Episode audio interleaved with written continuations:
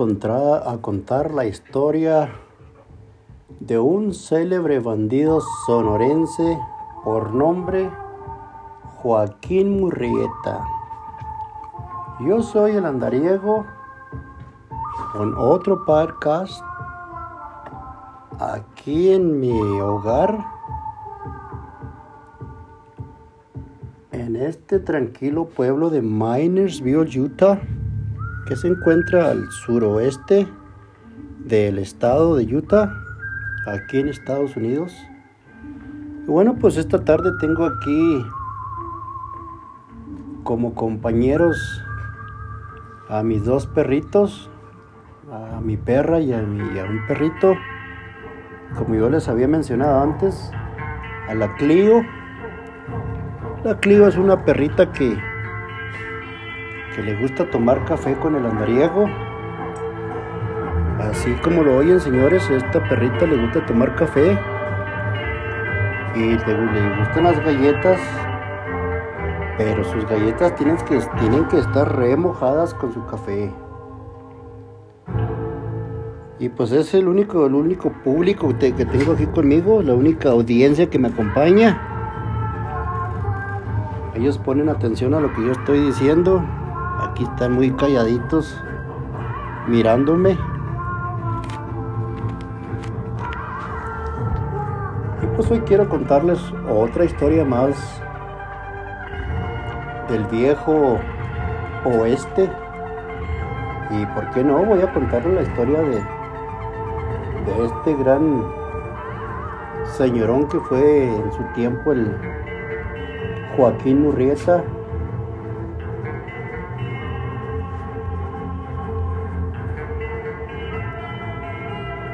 Denme unos minutitos, unos segundos para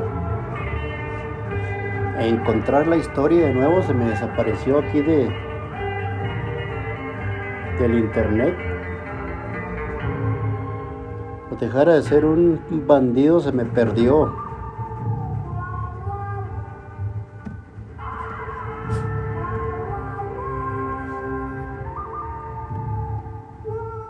Ahí por ahí anda este señor Joaquín Murrieta.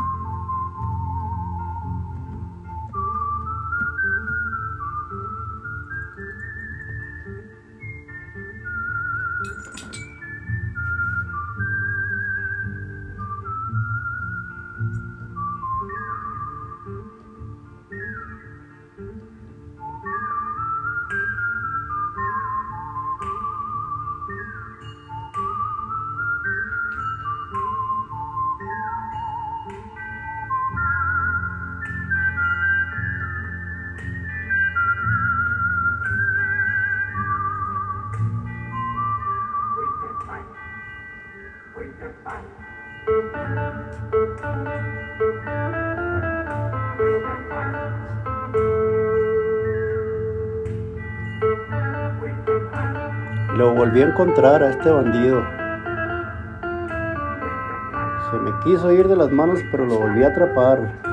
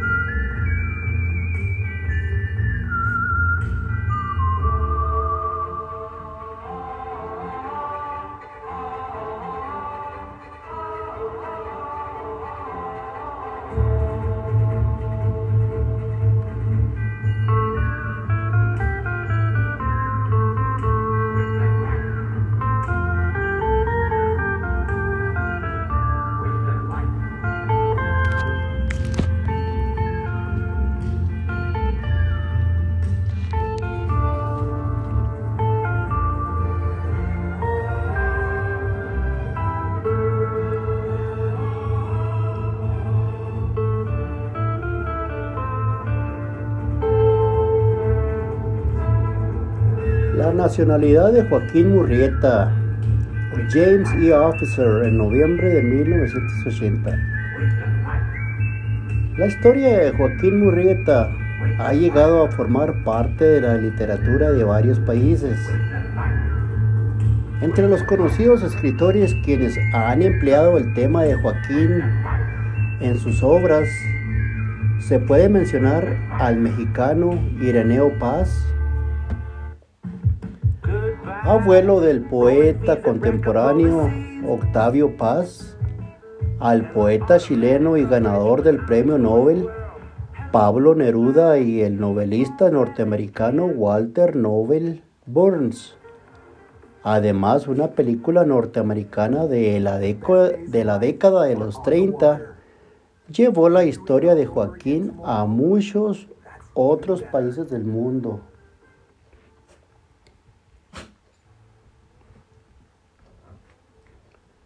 Vamos a ver hasta dónde llegó esta historia, señores.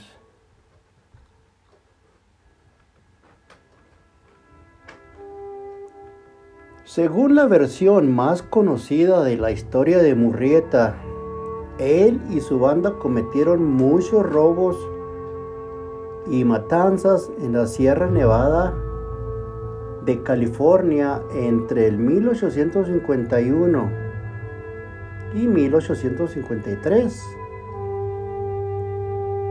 fueron perseguidos por un grupo de rangers encabezados por un tal Harry Love en el verano de 1853. Y según el capitán del grupo, Joaquín perdió su vida en una batalla con ellos en el mes de julio. Después, la cabeza del supuesto Joaquín se exhibió en varios lugares públicos de California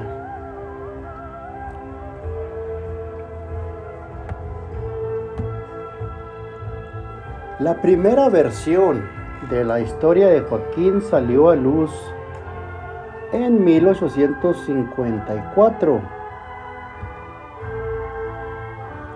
en San Francisco. El autor era un joven periodista de California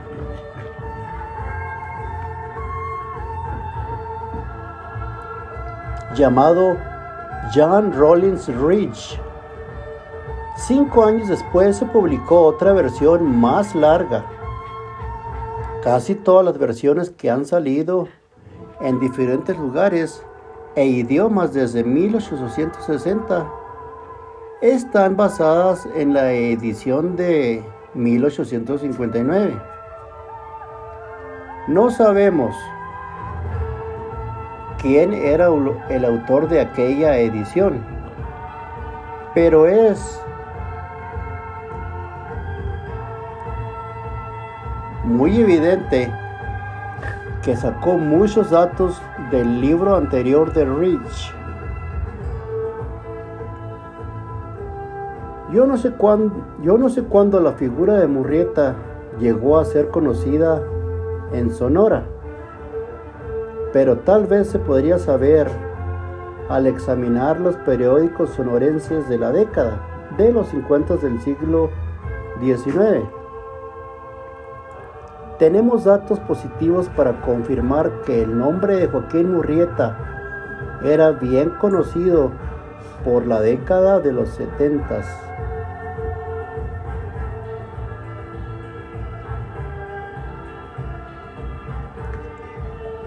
Hace poco más de 10 años que un investigador en Fresno, California, encontró entre algunos documentos una referencia a una obra teatral sobre Murrieta que tuvo mucha popularidad en Sonora en 1872.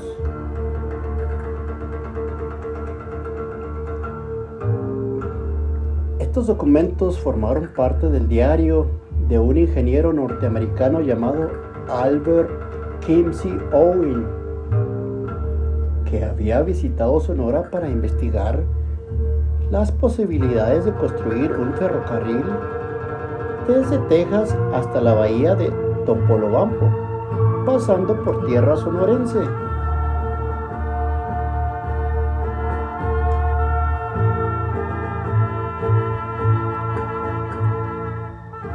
Según el diario de Owen, un escritor mexicano de apellido Gabuti un hombre más bien italiano que español, había escrito una historia dramática sobre las aventuras de Murrieta en California.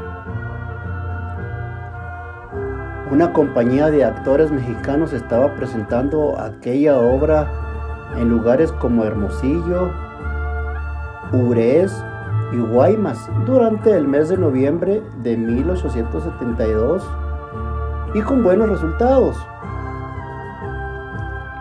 Owen escribe que el nombre de Murrieta es bien conocido por todos los que saben algo de la época del oro de en California. Murrieta era del distrito de Hermosillo y dos de sus hermanos viven en Buenavista.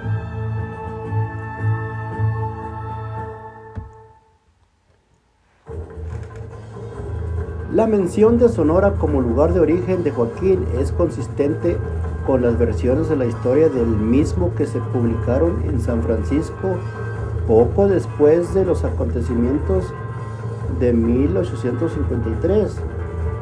Y en California como en México, siempre se ha dicho que Murrieta era sonorense. Pero en Sudamérica y especialmente en Chile, existe otra opinión del asunto. Durante más de un siglo se ha mantenido que Murrieta era chileno, nativo del pueblo de Quillota, unos pocos kilómetros al norte de la ciudad del Valparaíso.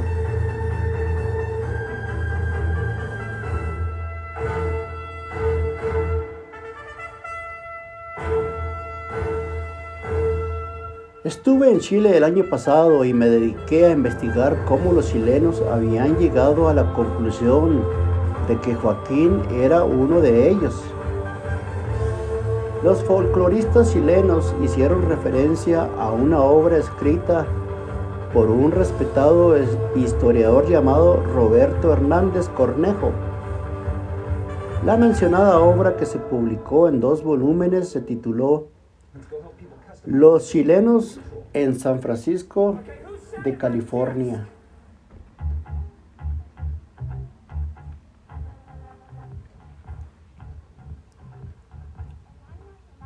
En California.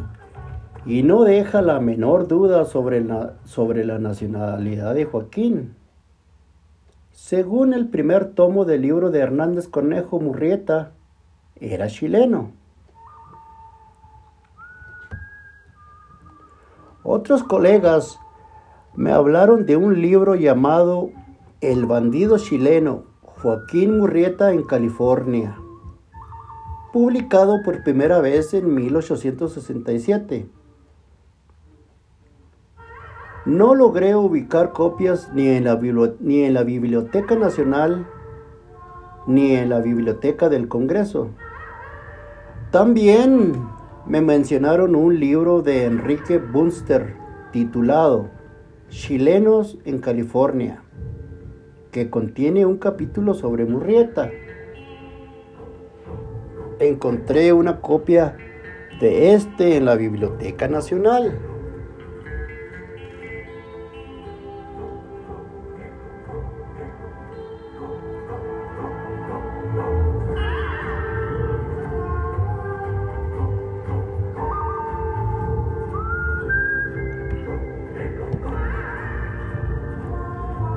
Mis estudiantes en la, Universidad Católica de Santiago me dijeron que ellos estuvieron, que ellos tuvieron conocimiento de Joaquín principalmente a través de un orotario escrito por Paulo Neruda en 1967. Me ayudaron a comprar una copia. Pocos días después, por casualidad, encontré otro libro titulado Episodios chilenos en California por Carlos López.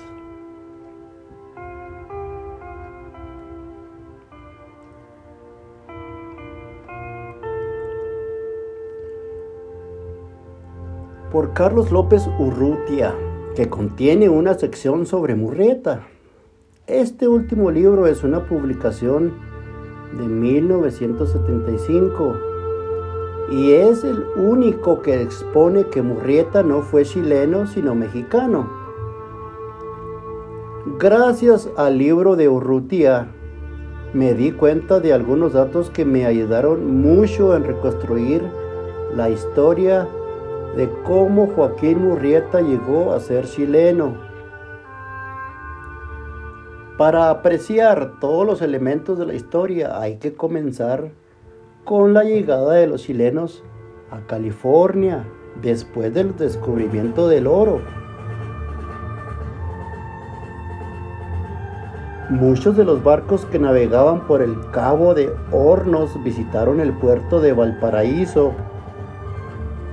Y naturalmente en un país minero como era Chile, muchos se entusiasmaron por, visitar los campos de oro de California. Los primeros chilenos llegaron a San Francisco en diciembre de 1848 y desde entonces hasta 1853 por lo menos 5.000 de ellos desembarcaron. Según el censo de 1852, la población chilena en aquel año era de 5.500 personas, de los cuales la mitad estuvieron en San Francisco y más de un mil en el condado de Calaveras, uno de los lugares con más oro.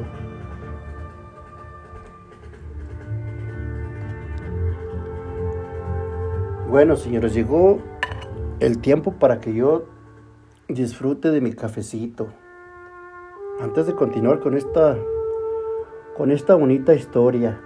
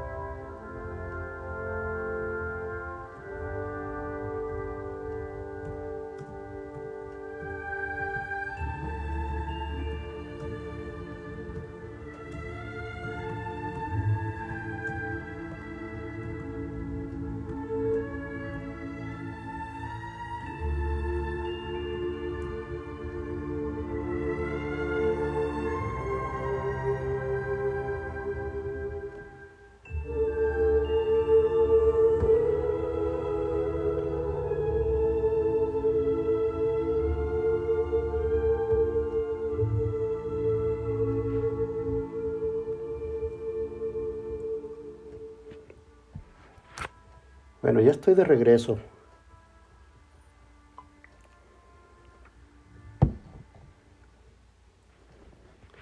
Al igual que los sonorenses, muchos de los chilenos habían trabajado en las minas de su país. Y como los sonorenses también empezaron a tener más suerte al buscar el oro de la que tuvieron los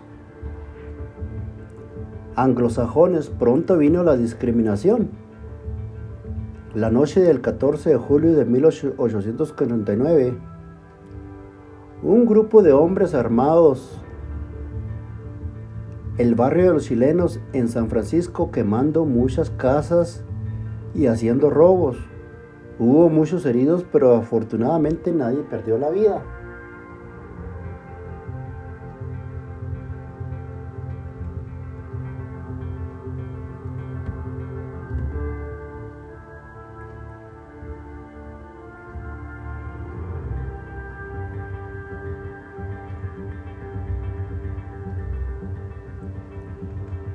Hubo otra confrontación en el mes de diciembre de 1849.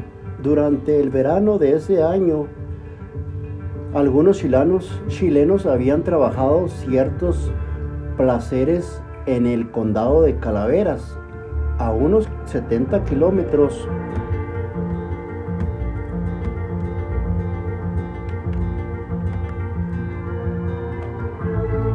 Espérenme un momento, señores. Espérenme un momentito, ahorita regreso.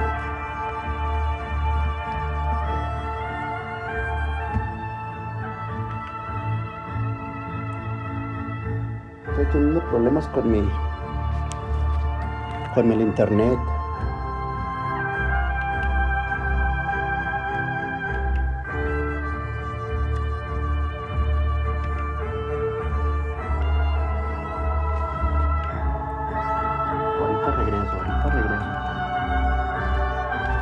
Pido mil disculpas de verdad, de verdad.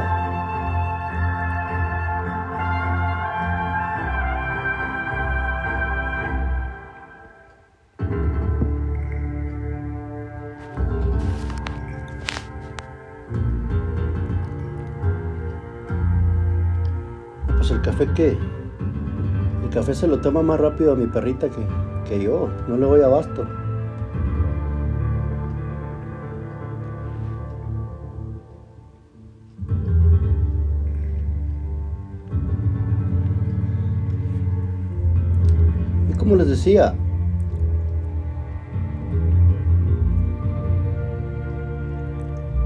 Hubo otra confrontación en el mes de diciembre de 1849 durante el verano de ese año. Algunos chilenos habían trabajado ciertos placeres en el condado de Calaveras, a unos kilómetros de la ciudad de Stockton cuando comenzaron las lluvias de invierno en los primeros días de diciembre, abandonaron esos lugares con la intención de volver en la primavera. Pero después de la salida de su salida, algunos norteamericanos invadieron la región. Cuando los chilenos se dieron cuenta de lo que había pasado, regresaron y comenzaron a trabajar nuevamente. Los norteamericanos protestaron su regreso, pero en lugar de presentar sus reclamos a las autoridades oficiales del condado, ellos organizaron una reunión especial, eligieron sus propios oficiales y decretaron una ley negando a los chilenos los derechos de propiedad. A pesar de las acciones de los norteamericanos, un grupo de, de, chilenos logró expulsar a varios de ellos de una parte de la región. Los expulsados reclamaron a sus líderes quienes organizaron una nueva reunión y adoptaron una resolución que ordenaba la salida de todos los ciudadanos dentro de un plazo de 15 días.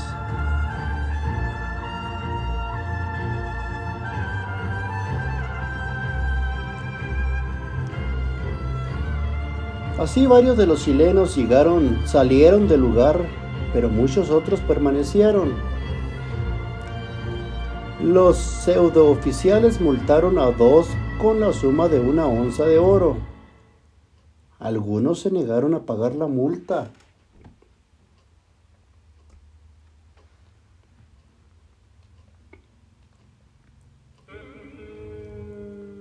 Y apelaron su caso ante el juez de Stockton. El juez ordenó la detención de ciertos mineros norteamericanos juzgándolos culpables de haber robado a los chilenos. El sheriff del condado dio al líder de los chilenos, quien era médico, el permiso para organizar una feria, una fuerza policial con la autoridad de detener a los norteamericanos. Lo hizo, pero después hubo confrontaciones muy desagradables con la pérdida de algunas vidas. Las noticias del tratamiento dado a los chilenos llegaron a Santiago y hubo varias personas que trataron de terminar la migración a California. Por lo menos dos obras teatrales se, dirigieron al tema del peligro. Una de ellas llevó el título de Ya no voy a California. A pesar de estos esfuerzos, seguía la fiebre de oro y muchos otros chilenos se emigraron a San Francisco, pero pocos se quedaron por mucho tiempo y un gran número de personas regresaron a Chile con un fuente sentido de amargura. Para 1860, la población chilena de California había, había bajado a menos de 2.000.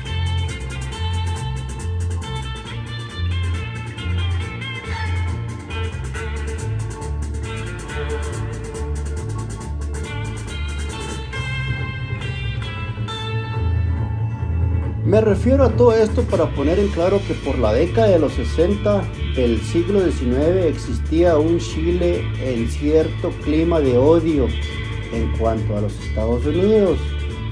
Y cuando en 1867 se publicó en Santiago un libro sobre un presupuesto bandido chileno que había castigado a muchos norteamericanos, era natural que el pueblo chileno lo aceptara como, como ser, como ser verdad y aceptara también como uno de sus grandes héroes folclóricos a la figura de Joaquín Murrieta.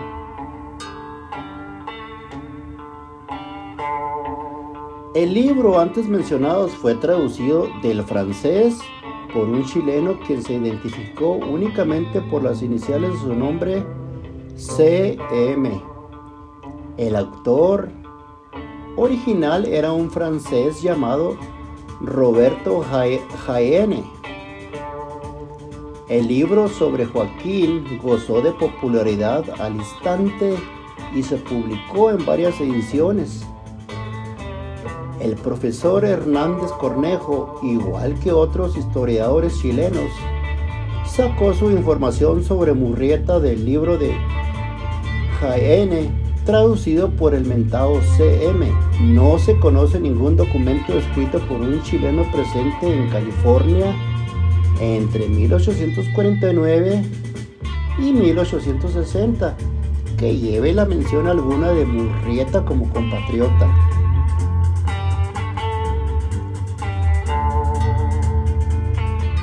Los muchos escritores chilenos que basan su aceptación de la existencia de Murrieta como bandido chileno en la obra de Hernández Cornejo, seguramente han leído únicamente el primer tomo, porque con el segundo entraron las dudas aún para el mismo Hernández. Entre escribir el primer tomo y el segundo, a Hernández Cornejo lo tocó ver una, una publicación en 1889, en el cual un escritor chileno, después de haber entrevistado a un chileno recién llegado de California, había declarado lo siguiente. En Chile ha sido muy popular una historia que trata sobre el célebre bandido Joaquín Urrieta. Pero ni este fue chileno, ni los yaquis le cortaron la cabeza.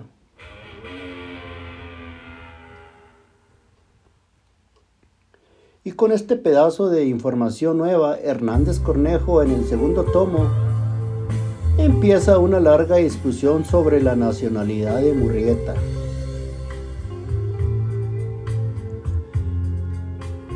Entre otras cosas mencionan que uno de sus colegas, don Domingo, don Domingo Amunategui Soler.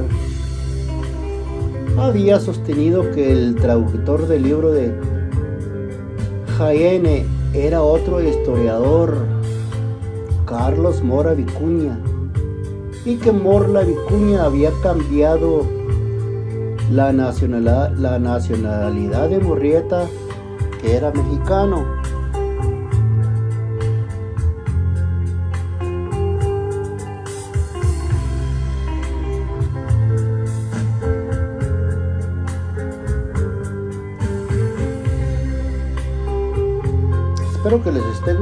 música de fondo que encontré para esta historia, señores.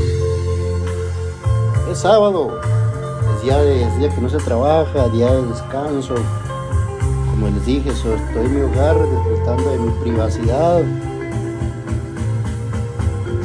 Tengo aquí a este gran público, a mis dos perritos. ¿Qué más le pido a la vida, señores? Gozo de mi salud. Tengo una gran familia. Los tengo a ustedes sobre todo ustedes que se dan, se toman su tiempecito de escuchar mis parcas. Muchas gracias. Y bueno, para continuar con la historia.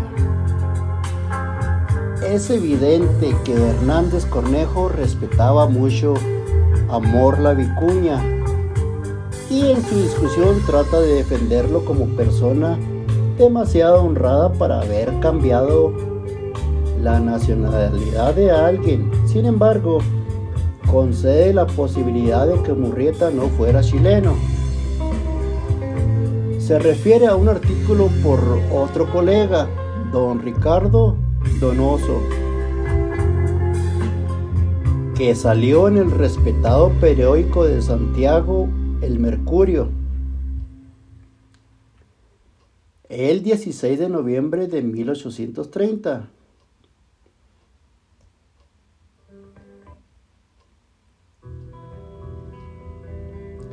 En aquel artículo Donoso dijo que había examinado una copia del libro original de Higiene, publicado en el, en el París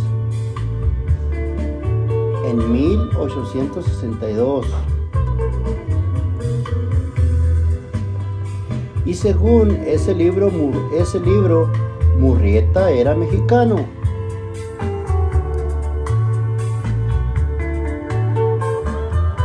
Gracias al libro de López Urrieta me di cuenta de otro dato que puede servir para terminar el debate.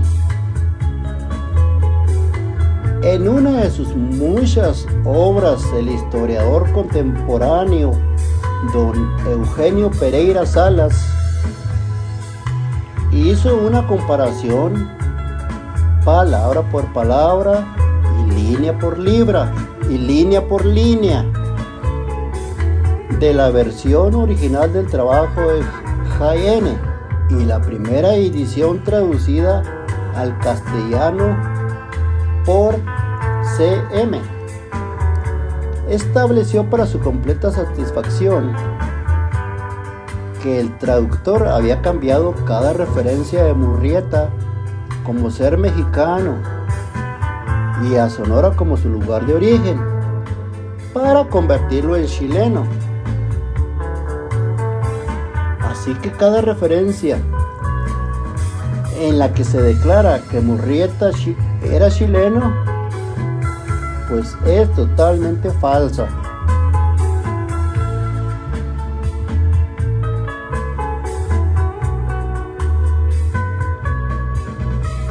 Así Así es que después de pasar muchas horas en tratar de establecer si Morrieta era chileno, descubrí que mis colegas chilenos anteriormente habían decidido que no lo era.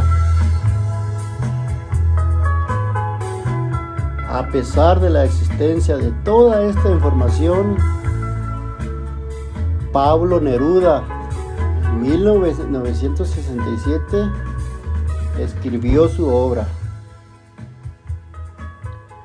Pero ustedes quienes conocen el trabajo de Neruda deben saber que él no estaba tratando de confirmar el origen de Murrieta, sino que quería atacar a los Estados Unidos por su intervención en Vietnam y el tema de su obra es que el tío Sam siempre ha maltratado a toda la gente de color. Hay secciones de la obra que son muy bonitas, cosa natural cuando se piensa que el autor era tan talentoso. Pero sea lo que sea, es un trabajo netamente político y uno que no ofrece ninguna prueba de la nacionalidad chilena de Murrieta.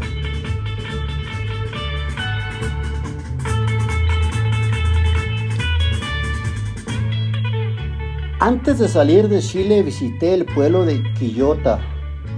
No pude encontrar ahí ningún residente que llevara el apellido Murrieta, ni en las guías de teléfonos de Santiago, Valparaíso y Concepción, las tres ciudades más grandes de Chile.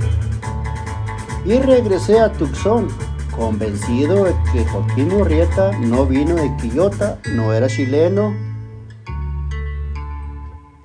y debía su fama en Chile únicamente a la acción de un traductor nacionalista.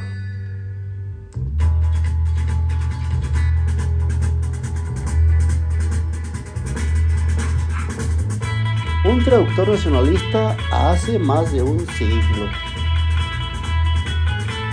Bueno, ¿y qué información tenemos acerca de su origen sonorense? Para comenzar, sabemos que el apellido Murrieta es muy común en muchas partes de Sonora, aún en Tucson, que tiene una, una población numerosa de personas cuyos antepasados vinieron de Sonora. Se encuentran varias familias con aquel apellido. Sabemos también que muchísimos sonorenses abandonaron el estado después de 1848 para buscar su fortuna en los campos de oro de California. Sabemos además que el autor del primer libro que se publicó sobre Murrieta dice que Joaquín vino de Sonora. Hasta cierto punto debemos descontar el último dato porque se ha establecido que el libro de John Rolling Rich era una obra de ficción.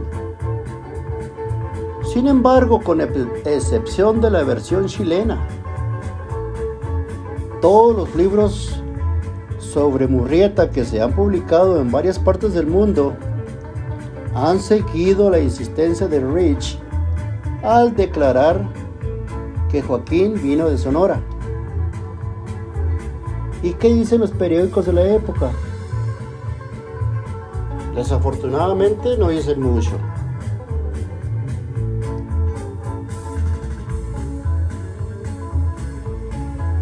Principalmente tenemos varios artículos relacionados con un asesinato en el pueblo de San Gabriel, cerca de Los Ángeles en el invierno de 1852.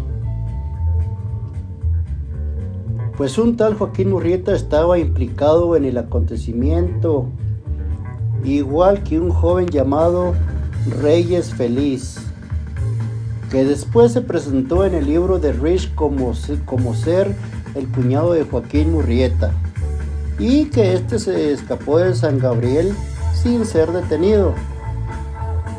Pero Feliz fue detenido, procesado y después ahorcado. Según los diarios del día, el joven Reyes se declaró sonorense del mineral de Baroyeca. En algunas, en algunas versiones de la leyenda de Murrieta, que dicen que él también era de Baroyeca, pero dicha conclusión siempre depende de la declaración de Reyes Feliz y aquel joven no dijo nada con respecto al lugar natal de Murrieta. Habló únicamente de su propio caso.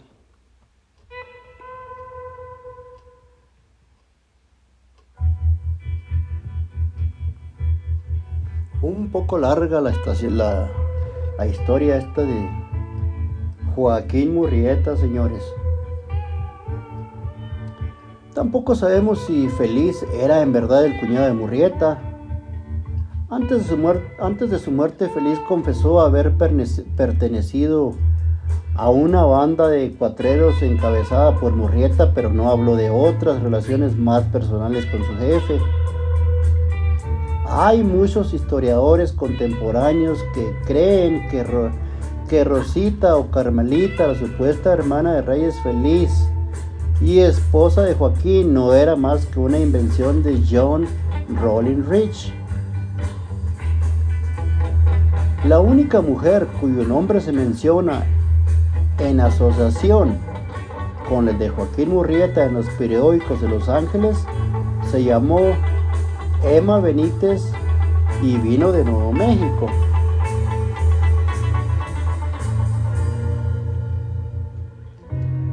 La versión más antigua del lugar sonorense de donde vino Murrieta es, es la que se encuentra en el diario del ingeniero norteamericano Albert Kinsey, Owen, de quien hablé en la primera parte de esta ponencia.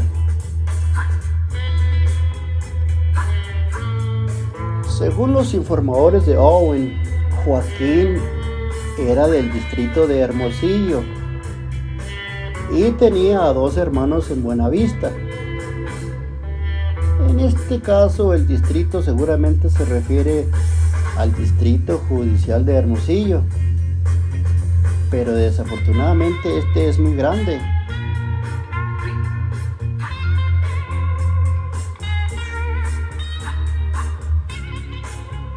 En los últimos meses varios amigos sonorenses me han dicho que según su conocimiento los murrietas siempre han tenido fama de ser del mineral de la colorada. Este dato lo encuentro muy interesante ya que la colorada, la colorada está dentro del distrito judicial de Hermosillo.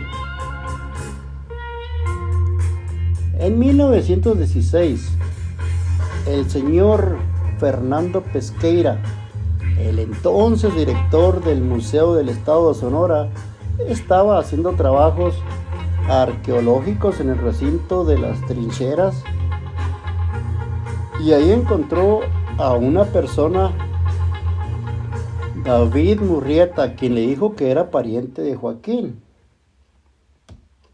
Veinte años después, un norteamericano que estaba estudiando también el caso del origen de Murrieta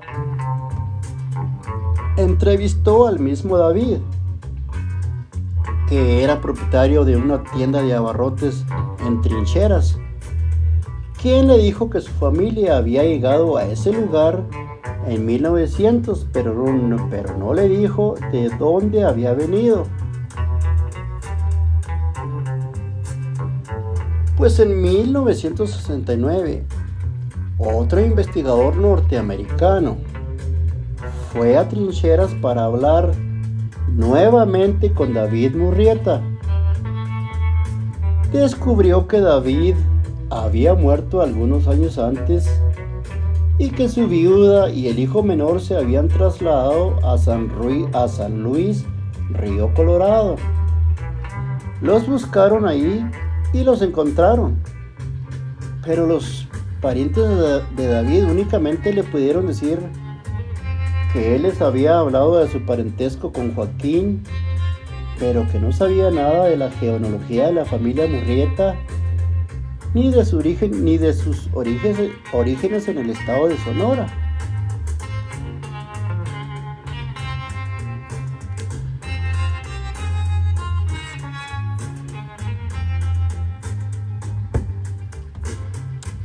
Aparte de la información ya mencionada, Varias personas de apellido Murrieta me han dicho que sus antepasados vinieron a Cucurpe de Pitiquito y de Tacupeto. Además, hemos ubicado un documento del siglo XVIII en el que se menciona a una persona llamada Redondo Murrieta que vivió en la hacienda de Ocuca.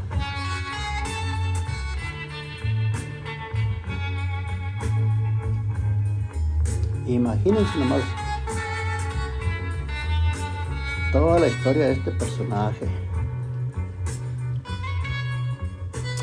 Y bueno, pues para poner fin a mi ponencia quisiera asegurarles que pienso seguir mis investigaciones con el objetivo de identificar el lugar de origen del famoso Joaquín Murrieta aquí en Sonora. Por el momento creo que una región que promete es la del municipio de La Colorada. Los invito a, ayudarme con este proyecto. Si algunos de ustedes tienen información que pueda servir para verificar el pueblo natal de Joaquín, espero que me informe cuanto antes. Muchas gracias. Esta ponencia presentada por el señor Officer el 20 de noviembre de 1980 en uno de los simposios de la Sociedad Sonorense de Historia. Y ese nomás. Pues ahí tuvieron, señor, la, historia, una parte del señor Joaquín Murrieta. Cuando yo encuentre el resto de de la historia de este personaje, créanme que regresaré con ustedes para contarles y hacerles saber el origen de este personaje. Como ya oyeron, todavía no se sabe exactamente dónde nació este personaje, pero al rato lo encuentro y, y volveré con ustedes para contársela. Estoy buscando aquí un, el corrido de Joaquín Murrieta, a ver si lo encuentro.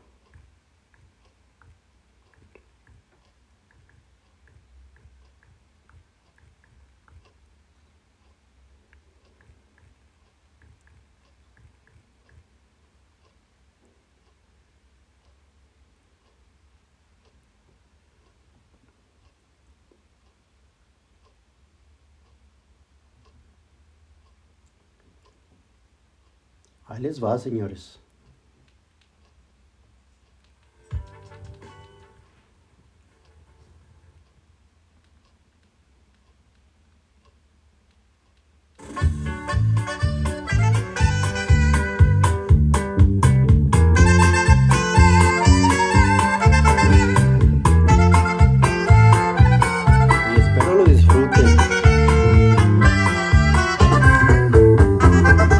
Soy el andariego con otro más de, mis podcasts. Este fue otro más de mis episodios. Saludos a toda esa bonita gente de todo el mundo, a toda esa audiencia que se toma su tiempecito de escuchar mis episodios.